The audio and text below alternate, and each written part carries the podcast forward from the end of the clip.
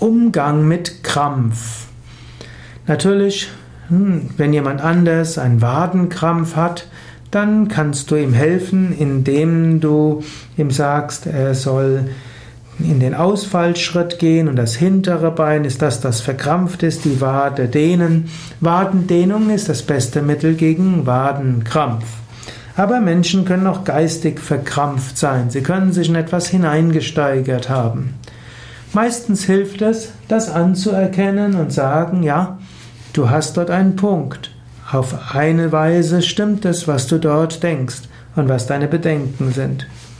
Und vielleicht kannst du überlegen, ob du die andere Sichtweise auch nachvollziehen kannst.